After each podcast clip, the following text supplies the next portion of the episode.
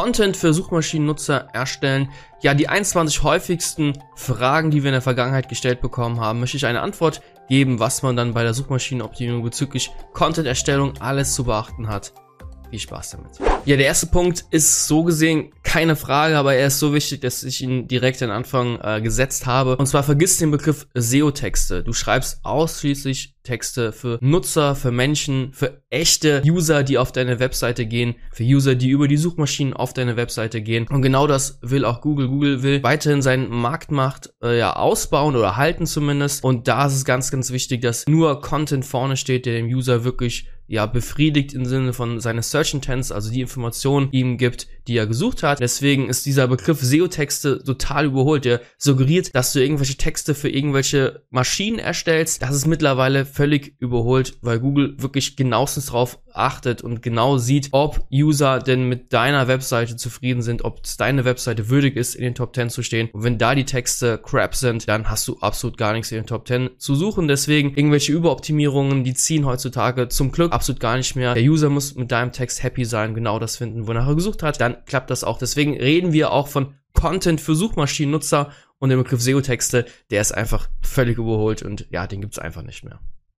Okay, jetzt fangen wir aber wirklich mit den Fragen an. Wie wichtig ist denn eigentlich Content für die Suchmaschinenoptimierung noch? Ja, ist super wichtig. Äh, wer hätte das gedacht? Suchmaschinenoptimierung lebt von den äh, Texten. Äh, Google ist eine Volltext-Suchmaschine. Deshalb äh, ist es auch super wichtig, wenn du mit Podcasts, äh, mit Videos oder einfach Bilder äh, ranken sollen, dann äh, braucht Google da ganz oft auch Fließtexte. Das unterstützt zumindest dabei, dass eben auch ein Podcast äh, gut ranken kann. Ein reiner Podcast, der am besten noch über irgendein Skript, äh, irgendein iFrame eingebunden wird, ohne äh, zusätzlichen Text. Ja, was, was will Google damit? Die, die raffen das einfach noch nicht und werden es wahrscheinlich in Zukunft auch noch nicht so schnell äh, kapieren. Ähnlich ist es mit den Bildern, das Alt-Tag, auch wenn es schon uralt ist und man es schon aus den Ohren raushängt, aber es ist immer noch ein relativ wichtiges Element bei der Bildererkennung für die Google-Suche, weil ähm, ja, Google braucht einfach die Text, um es zu verstehen, auch den Fließtext um ein Bild herum. Das verwertet Google immer noch, um eben Bilder besser erkennen zu können, besser zuordnen zu können. Deswegen, ja, Content ist extrem wichtig, eigentlich der größte Hebel überhaupt bei der Suchmaschinenoptimierung. Wo sollten die Keywords eingebaut werden im Content? Noch sehr, sehr häufige Frage, die wir von ähm, ja, Anfängern hören ist absolut eine legitime Frage. Man kann es übertreiben, man kann es aber auch untertreiben, wenn man eben nicht äh, bestimmte Elemente nutzt, um dort die Keywords einzubauen. Es geht nicht hierum, um irgendein äh, Keyword-Dichte hier künstlich nach oben zu treiben. Nein, es sind wirklich Elemente, die wichtig sind. So zum Beispiel die Überschriften, die A1-Tag, H2-Tag, von mir aus H3-Tag. Wenn da natürlich das äh, Main-Keyword vorkommt, zu dem die URL ranken soll, ist das natürlich ein starkes Signal und äh, du musst halt so denken, dass die Suchmaschine das ja erstmal äh, verstehen muss, zu welchen Keyword oder Keywords denn die jeweilige URL ranken sollen. Da sind Zwischenüberschriften natürlich immens wichtig. Noch wichtiger in meinen Augen ist der Title Tag. Der ist ein noch viel, viel stärkeres Signal. Der kleine blaue Link, der in den SERPs angezeigt wird. Dort muss natürlich das Keyword stehen, am besten möglichst ganz am Anfang. Ist natürlich selbst erklären, dass im Fließtext Keywords vorkommen sollten. Äh, gerade eben wird äh, gerade eben erwähnt der Alt-Tag von den Bildern etc. Above the Fold. Also überall können oder sollten Keywords vorkommen, aber eigentlich ganz, ganz wichtig, vermeide Keyword Spam, also irgendeine Keyword-Dichte etc. Das ist ist natürlich völlig überholt. Deswegen sollte sinnvoll eingebaut werden. Ich kann auch in der Zukunft mal eine Folge oder ein, äh, YouTube-Video rausbringen, wo wir gerne mal ein äh, Praxisbeispiel durchgehen. Aber es soll erstmal so ein FAQ werden.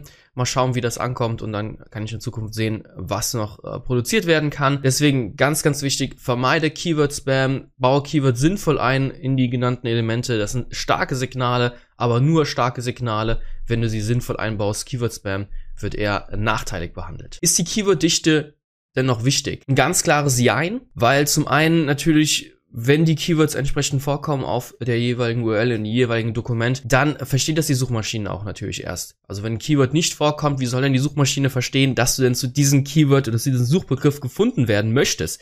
Deswegen ist so gesehen eine entsprechende Keyworddichte natürlich wichtig. Aber sie darf nicht so betrachtet werden, dass jetzt zwei Prozent, drei Prozent, vier Prozent der Keywords oder des Keywords immer wieder vorkommen muss in dem Fließtext, damit man überhaupt ranken kann. Ganz im Gegenteil. Es haben schon ganz viele Fälle gesehen, wo eben eine URL rankt zu einem Keyword, was nur einmal nebenbei im Fließtext äh, vorgekommen ist, aber der Text an sich so viel Sinn ergeben hat, dass Google eben gesagt hat, hey, zu diesem Keyword macht es Sinn, dass diese URL gefunden werden kann oder werden sollte. Deswegen so eine Keyworddichte, so eine allgemeine Empfehlung von 1%, 2%, whatever, ähm, ja, total, totaler Blödsinn. Das hat vielleicht 2010 noch geklappt, dass man irgendwie mit 3%, 2% Keyworddichte gearbeitet hat, waren meistens ganz schreckliche Texte, die man äh, ja schwer zu lesen äh, waren. Das ist, wie gesagt, heutzutage eher nachteilig und äh, wird ja fast schon abgestraft. Deswegen hier vorsichtig sein mit irgendeiner Keyworddichte, mit irgendwelchen festgelegten Grenzen zu arbeiten. Wenn wir über die Keyworddichte reden, dann kommen wir auch sehr schnell an das TF IDF bzw. WDF, IDF heran, arbeiten mit Tools wie zum Beispiel Terminals.io oder Surferseo.com. Das kann natürlich schon einen Impact haben, weil die schauen sich die Top 10 an und man kann analysieren, welche Terme, welche Begriffe man gegebenenfalls nicht in seinem Text hat, die aber die Konkurrenz drüber spricht. Man kann sehr, sehr schnell erkennen mit solchen Tools, ob man ein Thema verfehlt hat oder eben nicht. Ganz, ganz klares Jein würde ich ja trotzdem sagen. Es ist nicht Pflicht, mit TF-IDF-Tools zu arbeiten. Ich habe schon ganz oft erlebt, dass ein Texter oder ein Kunde, der wirklich Ahnung von der Thematik hat, über die er geschrieben hat, dass er automatisch so gut wie jeden Term trifft. Und die Gefahr ist immer an solchen Tools, wenn man diesen arbeitet und sich nur an irgendwelchen Vorgaben hält, ja, dass man eine relativ einfache Kopie der Konkurrenz schreibt und dann rankt man ebenfalls nicht. Man muss natürlich einen Mehrwert und eine gewisse Einzigartigkeit in seinen Texten äh, reinbringen. Deswegen, es ist keine Pflicht, es kann aber deutlich helfen, mit solchen Tools zu arbeiten. Wie wichtig sind Überschriften, Strukturen, also die H1, Verwendung von H1, H2, H3 etc. Und da gibt's einen tollen Artikel auf wingman.de. Die haben eigentlich einen sehr, sehr guten Newsletter, aber die haben auch einen Blog, den habe ich erst jetzt entdeckt. Und ähm, da haben die auf jeden Fall auch ein paar oder einige SEO-Basics, Artikel entsprechend geschrieben zum Thema SEO-Überschriften hier zum Beispiel. Und optimal gibt es hier in dem Fall nicht. Also wie man H-Text verwendet, hat auch John Müller schon mal bestätigt. Es gibt auch Seiten, die haben mehrfach H1-Überschriften, können damit trotzdem wunderbar ranken, auch wenn eine URL ein Dokument äh, 5 oder 10 H1-Überschriften verwendet, ist es kein direkter Nachteil. Best Practice und die Empfehlungen sind trotzdem, dass man nur eine H1-Überschrift pro Dokument hat. Das ist halt die Hauptüberschrift.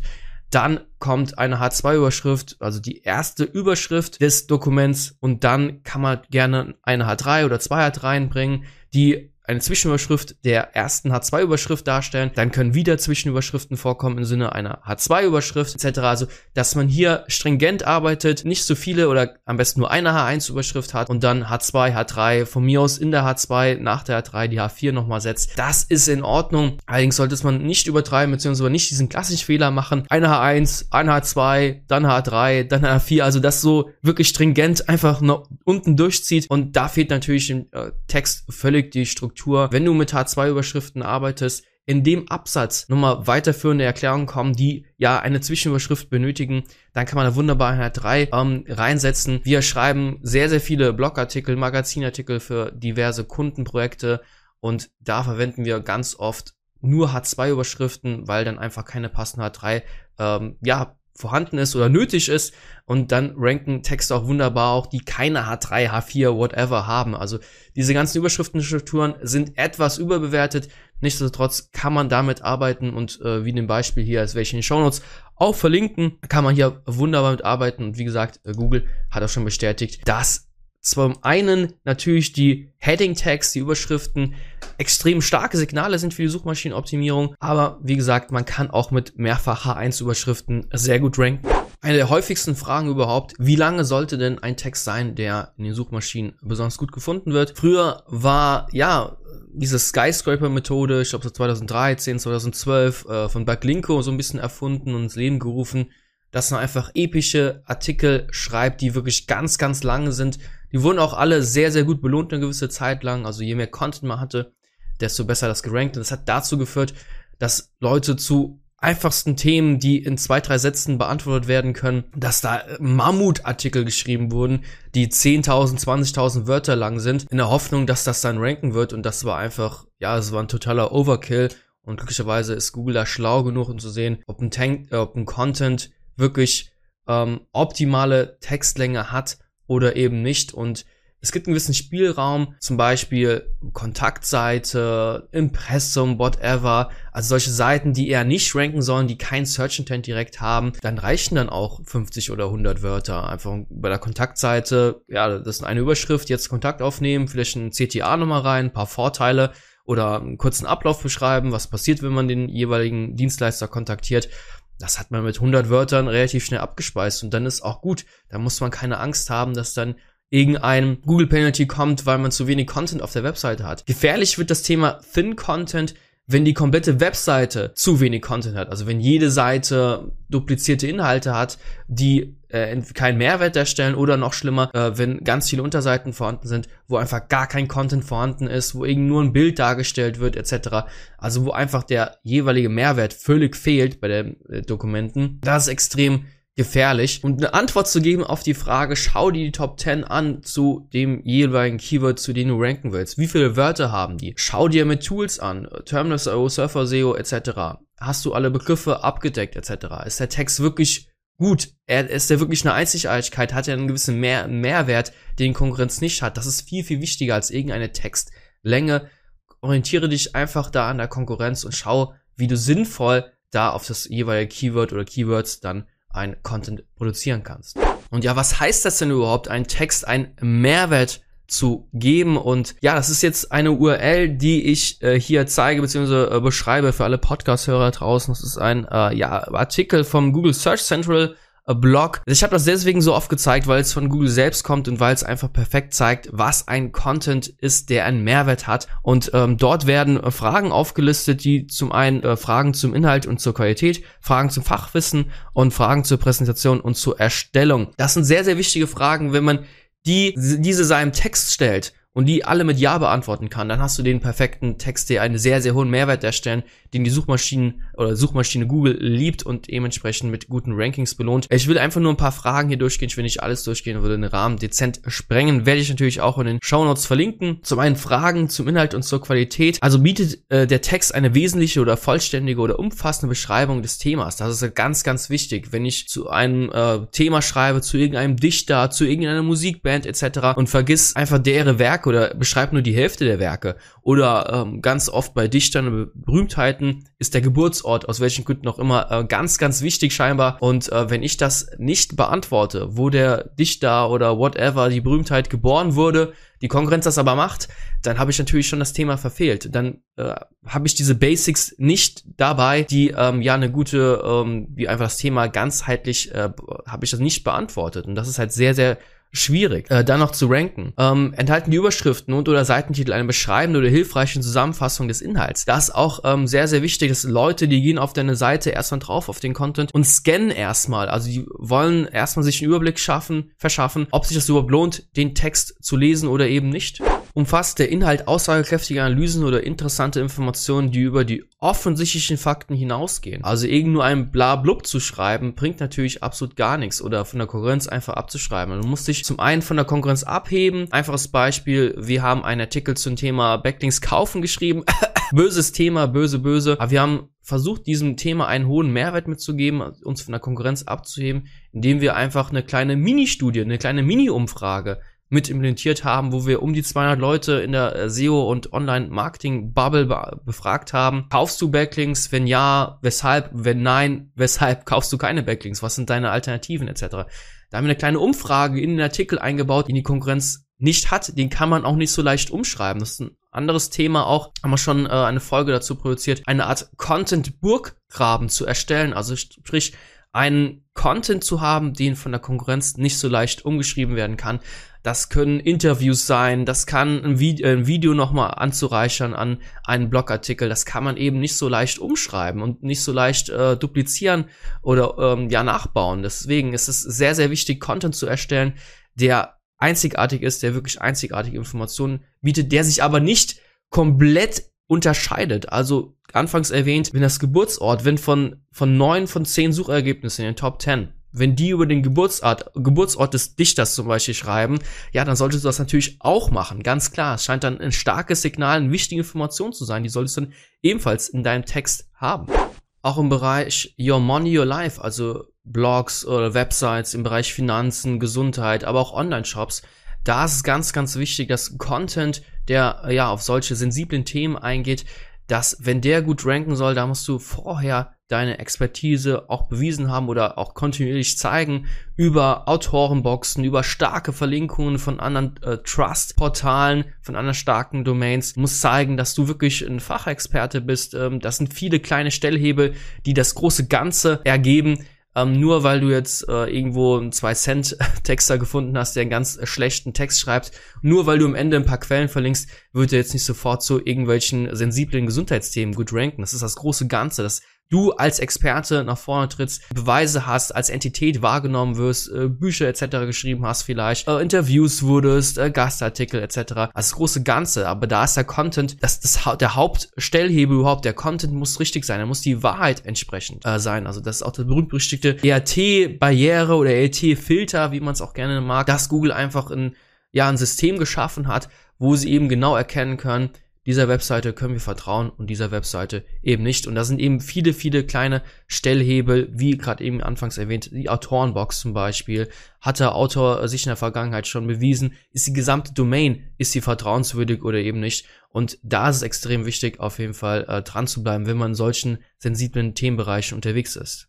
Zum Thema Your Money Your Life gibt's auch äh, spannende Fragen zum Thema Fachwissen auf dem besagten äh, Google Search Central Blog. Also vermittelt die Webseite zum betreffenden Inhalt den Eindruck, dass es sich um zuverlässige und anerkannte Quellen zum Thema handelt. Eine Webseite wie spiegel.de ist natürlich ja sehr sehr vertrauenswürdig oder vertrauenswürdiger als irgendeine Mikronischenseite, wo das Impressum nicht mal äh, richtig aufrufbar ist oder eine 404-Seite äh, wiedergibt, gibt es offensichtliche Sachfehler, also Fehler, die ja auch ein Laien äh, sehr, sehr schnell äh, bemerkt. Das können einfache Rechtschreibfehler sein, das können Formatierungsfehler sein, das können aber auch inhaltlich krasse Fehler sein.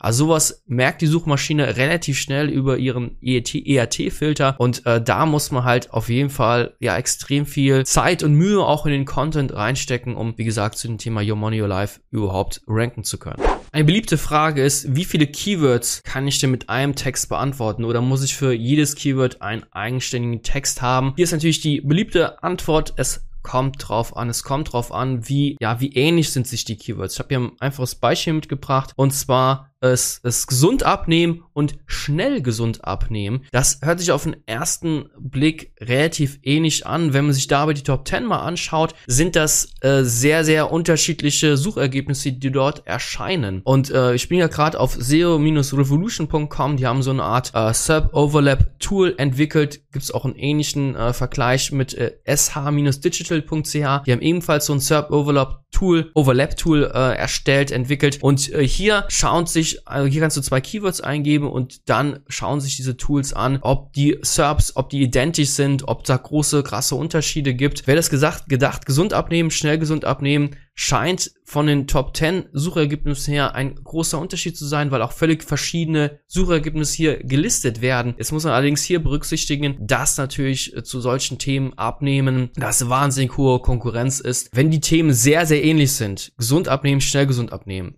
dann würde ich erstmal versuchen, zu einem, zu diesen beiden Keywords einen äh, epischen Artikel zu erstellen, der wirklich perfekt optimiert ist. Und wenn er dann nur für ein Keyword oder sogar, wenn es ganz schlecht läuft, für gar kein Keyword rankt, dann kann man es immer noch ein bisschen auf, aufsplitten, kann man sagen, schnell gesund abnehmen. Erstmal testweise einen kleinen übersichtlichen Blogartikel. Äh, das große Oberthema ist gesund abnehmen, kann intern verlinken auf den kleinen Mini-Artikel, schnell gesund abnehmen. Da kann man wunderbar mitspielen. Wie gesagt, äh, wir Suchmaschinenoptimierer, wir können unseren Lieblingssatz, es kommt drauf an, nicht oft genug wiederholen. Letztendlich muss man schauen, wie was rankt, aber wenn so ein SERP Overlap Tool schon ja einen geringen, geringen Vergleich zeigt zu zwei verschiedenen Keywords, wenn da verschiedene Suchergebnisse erscheinen, Top 10, dann kann man schon davon ausgehen, dass man gegebenenfalls zwei verschiedene Artikel schreiben muss. Wie wichtig ist der äh, Search Intent zu bestimmen bei der Texterstellung oder vor der Texterstellung? Ist das überhaupt wichtig? Äh, ganz, ganz häufige Frage. Und der Search Intent ist natürlich extrem wichtig. Also Text erstellen und dann erst zu schauen, äh, wie ist überhaupt der Search Intent. Das erleben wir sehr, sehr oft leider.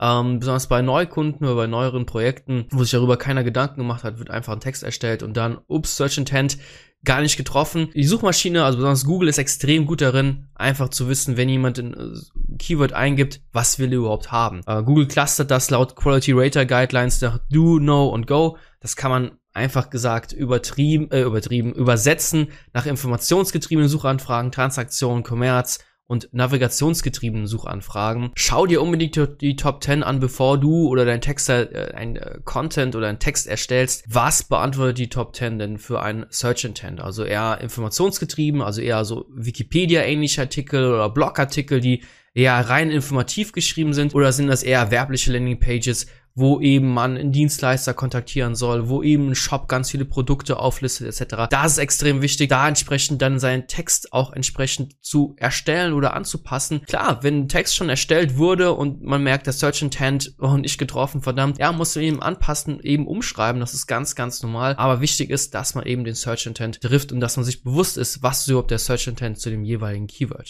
Brauchen Online-Shops überhaupt äh, Texte? Sie sollen noch mit den Produkten ranken oder mit den Kategorien ranken denken, die Leute gehen drauf, schauen sich ein paar Produkte an und dann kaufen sie hoffentlich was. Wozu brauche ich denn überhaupt Content? Wie anfangs schon erwähnt bei einer der ersten Fragen, Google ist eine Volltext-Suchmaschine und Content hilft da enorm, den Suchmaschinen klarzumachen, um was für ein Thema handelt es sich überhaupt, zu welchen Keywords soll denn die Kategorie oder für mich aus das Produkt überhaupt gefunden werden. Deswegen Texte sind natürlich auch für Online-Shops extrem wichtig. Ganz wichtig, kein Erstellertext zu kopieren, also kein Duplicate Content, keine Texte kopieren. Das ist an sich kein negativer Faktor im Sinne einer Abstrafung Abstrafung, die du dann äh, begehst, dass Google dich abstraft, aber es ist, stellt halt auch absolut gar keinen Mehrwert dar, wenn du irgendwelche Texte dreist kopierst. Also Seiten, die ranken sollen, die brauchen eigenständigen Content, Unique Content, der einen gewissen Mehrwert darstellt. Mehrwert haben wir ja schon geklärt. Das ist ganz, ganz wichtig. Und bei Shops sehen wir sehr, sehr oft, dass eben Kategorien ranken, dass wenn jemand äh, Herrenschuhe eingibt oder das gar nicht mehr spezifisch eingibt,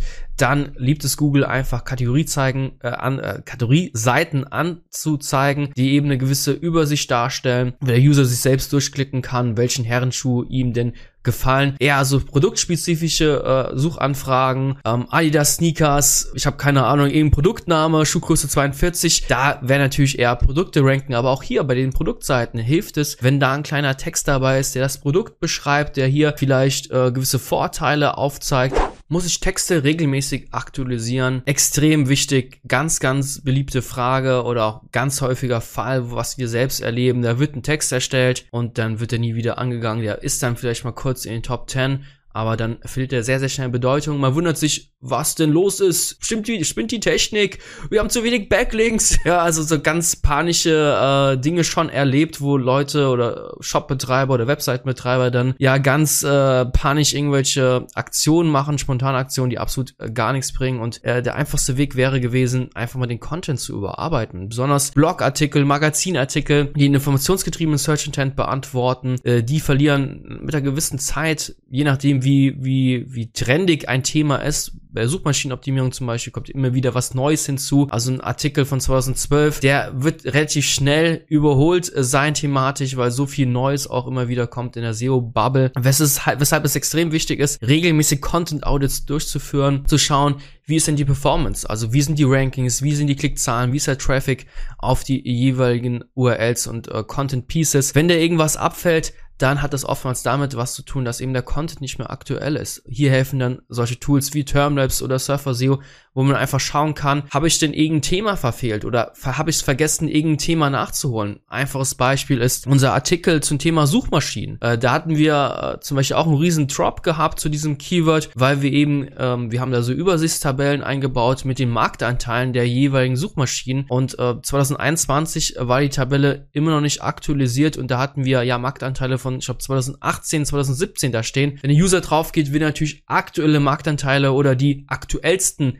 Statistiken über Marktanteile haben. Das sind so ganz viele kleine Stellhebel, wo man am Anfang denkt, ja, ist doch egal, aber Google kann extrem gut diesen Search Intent und ob der User happy ist oder nicht, das finden die extrem gut heraus. Und wenn du eben bescheidenen Content hast, der nicht mehr aktuell ist, dann wirst du extrem schnell abgestraft und wirst auf die zweite Seite 2, Seite 3, Seite 4 äh, geschickt von Google und kommst dann nicht mehr in die Top 10 rein. Deswegen, das Gute ist, dass man relativ schnell so ein Content aktualisieren kann, überarbeiten kann. In dem Beispiel mit den Suchmaschinen, ähm, gerade die aktuellen Daten rauszuziehen und die Tabelle zu erweitern. Das sind fünf Minuten Arbeit, helfen aber enorm, um einfach mehr an Relevanz zu gewinnen. Deswegen ganz, ganz oft Texte müssen regelmäßig überarbeitet werden. Schau die Konkurrenz an, wie überarbeiten die die Texte. Es gibt natürlich Themen, die sind einfach ein Stein gemeißelt, da passiert einfach nichts mehr. Klassisches Beispiel ist äh, der Dichter, der vor 100 Jahren schon gestorben ist. Ja, der wird nicht mehr so viel Neues kommen, der wird keine neuen, äh, neuen Sachen mehr äh, launchen, ist ja natürlich klar, der wird keine neuen, neuen Werke mehr veröffentlichen, das ist natürlich klar. Aber ganz, ganz viele Themen sind relativ trendig, besonders bei der Suchmaschinenoptimierung. Deshalb ist sehr, sehr wichtig ist, dass man Text regelmäßig überarbeitet und ja, wie gesagt, es kommt drauf an.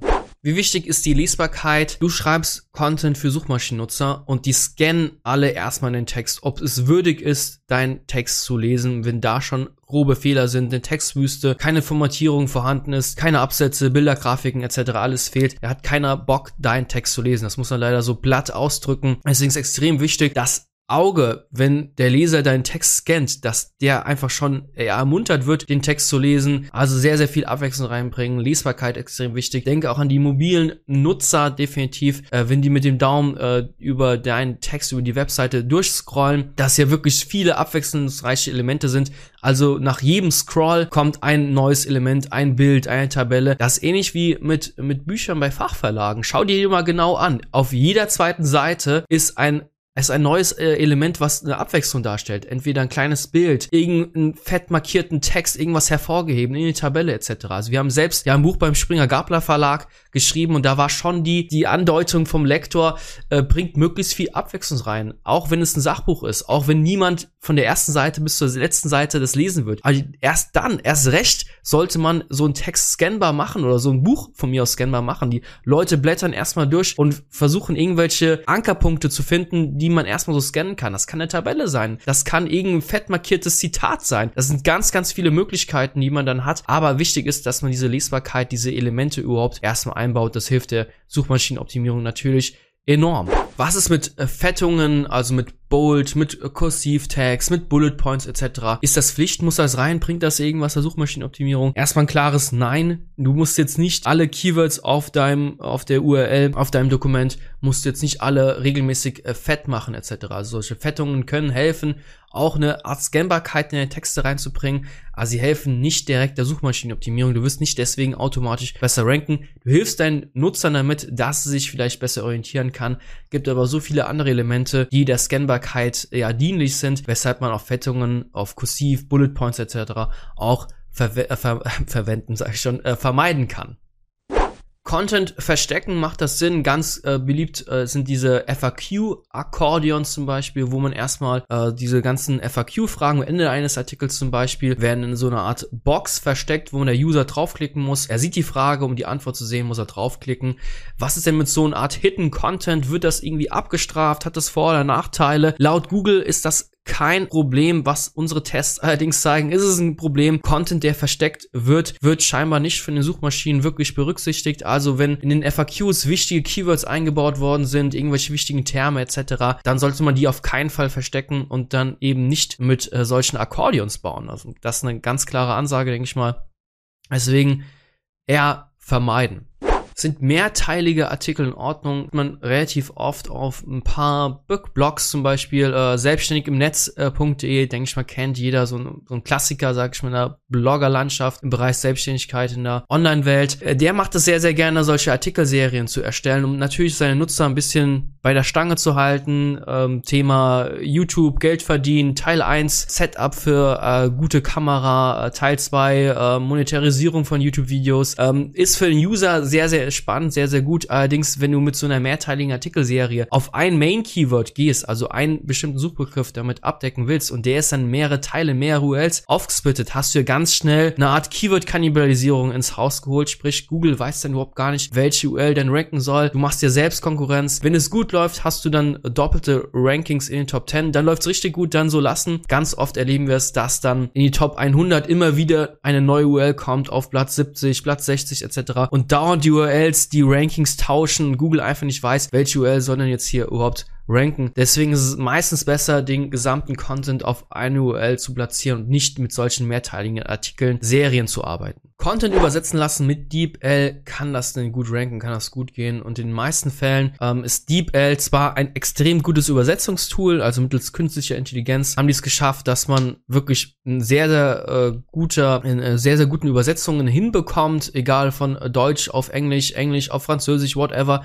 Also mächtiges Tool, aber Google merkt das natürlich, wenn man da plump einfach Texte kopiert und die einfach übersetzen lässt mit DeepL. Also Texte immer nachträglich stark überarbeiten, auf das jeweilige Zielland, zu dem du ranken willst, immer die kulturellen Unterschiede beachten, können ganz verschiedene Punkte sein. Und weshalb der Text dann trotzdem nicht ranken wird, das muss ich leider noch dazu sagen, ist ganz oft, dass dir einfach Trust fehlt in jeweiligen Zielland. Also einfach Texte zu übersetzen. Du äh, bist ein deutscher Blogger, ein Finanzblogger und übersetzt deinen Text von Deutsch auf Französisch. Du wirst nicht in Frankreich in der französischen Google-Suche dadurch äh, gut ranken, weil dir einfach der Trust fehlt. Also da wird die, äh, wird Google sagen, hey, wo kommst du her? Warum, warum hast du übelst so gute französische Texte? Ähm, dir fehlen aber völlig die Verlinkungen. Äh, du bist einfach nicht vertrauenswürdig für den französischen Markt. Weshalb man äh, nur über übersetzte Texte von mittels DeepL nicht automatisch gut ranken wird. Es kann dir helfen, aber bitte die Texte übersetzen und ja, die ganzen SEO-Basics dürfen natürlich nicht fehlen, wie zum Beispiel Verlinkungen etc. Aber auch die kulturellen Unterschiede, die müssen auf jeden Fall beachtet werden. KI-generierte Texte, einfaches Beispiel Phrase.io zum Beispiel, die ja damit stark werben, dass man jetzt äh, seinen Text nach Hause schicken kann und mittels Knopfdruck einfach den perfekten Blogartikel oder Kategorietext, whatever, bekommt. Und aktuell ist es eine absolute Katastrophe. Also KI-generierte Texte, äh, die auf jeden Fall nochmal extremst überarbeiten und auch Hilfe gegenprüfen. Es ist so viel Arbeit, da kann man sich direkt einen äh, professionellen Texter holen. Die sind einfach noch nicht so weit, die Tools. In zwei, drei Jahren oder in einem Jahr vielleicht sogar werde ich anders drüber reden, aber aktuell die Testings, die wir gemacht haben, dann wurden Aussagen aus dem Web genommen. Natürlich muss das Tool von irgendwoher ja die Aussage haben, wenn ich zu irgendeinem spezifischen Thema Text erstelle. Das Tool weiß das ja nicht. Das Tool muss selbst im Web suchen nach irgendwelchen Aussagen und was wir ganz oft erlebt haben, dass die Aussagen dann umgedreht wurden und total falsch waren. Also es war ein ganz katastrophal katastrophaler Text, weshalb ich aktuell sagen kann, dass solche KI-generierten Texte ist ein spannendes Themenfeld, aber Hände weg damit. Aktuell sind die Dinger noch zu äh, anfällig, zu sehr in den Kinderschuhen, kann in Zukunft besser werden, aber aktuell lieber nicht. Ja. Braucht denn Content, der gut ranken soll? Braucht er immer zusätzlich Backlinks? Soll er mit Backlinks befeuert werden, damit dieser gut rankt? Ganz klar nein. Also ganz oft gesehen, dass besonders in informationsgetriebenen Search Intent, dass Blogartikel, Wiki-Artikel, whatever, dass sie extrem gut ranken, auch wenn die keine Backlinks haben, wenn man hier keine Maßnahmen durchführt, um ja zusätzlich Backlinks für diese Unterseiten aufzubauen. Wichtig ist, dass die gesamte Domain den entsprechenden Trust hat, dass die Startseite etc., dass da viele gute Backlinks drauf zeigen, dann können natürlich solche informationsgetriebenen ähm, ja, Texte, die können wunderbar ranken, auch ohne Backlinks.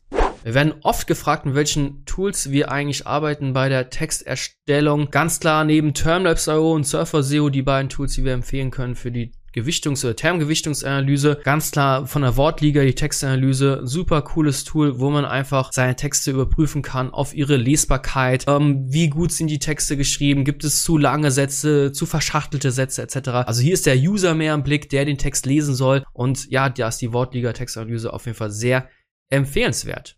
Ja, es war's schon mit dem kleinen FAQ. Ganz wichtig, vergiss den Begriff SEO-Texte. Du schreibst Texte ausschließlich für Suchmaschinennutzer. Das belohnt die Suchmaschine Google definitiv mit guten Rankings. Wenn der Nutzer es merkt, dass sein Text einen wirklich hohen Mehrwert hat, sehr, sehr gut scannbar ist, sehr, sehr gut lesbar ist, dann ist es noch mit den guten Rankings nicht weit. Deswegen bleib dabei. Und ja, wenn du irgendwelche Fragen hast, dann ab damit in den Kommentarbereich. Ansonsten würde ich sagen, bis zur nächsten Folge. Hau rein, mach's gut. Ciao.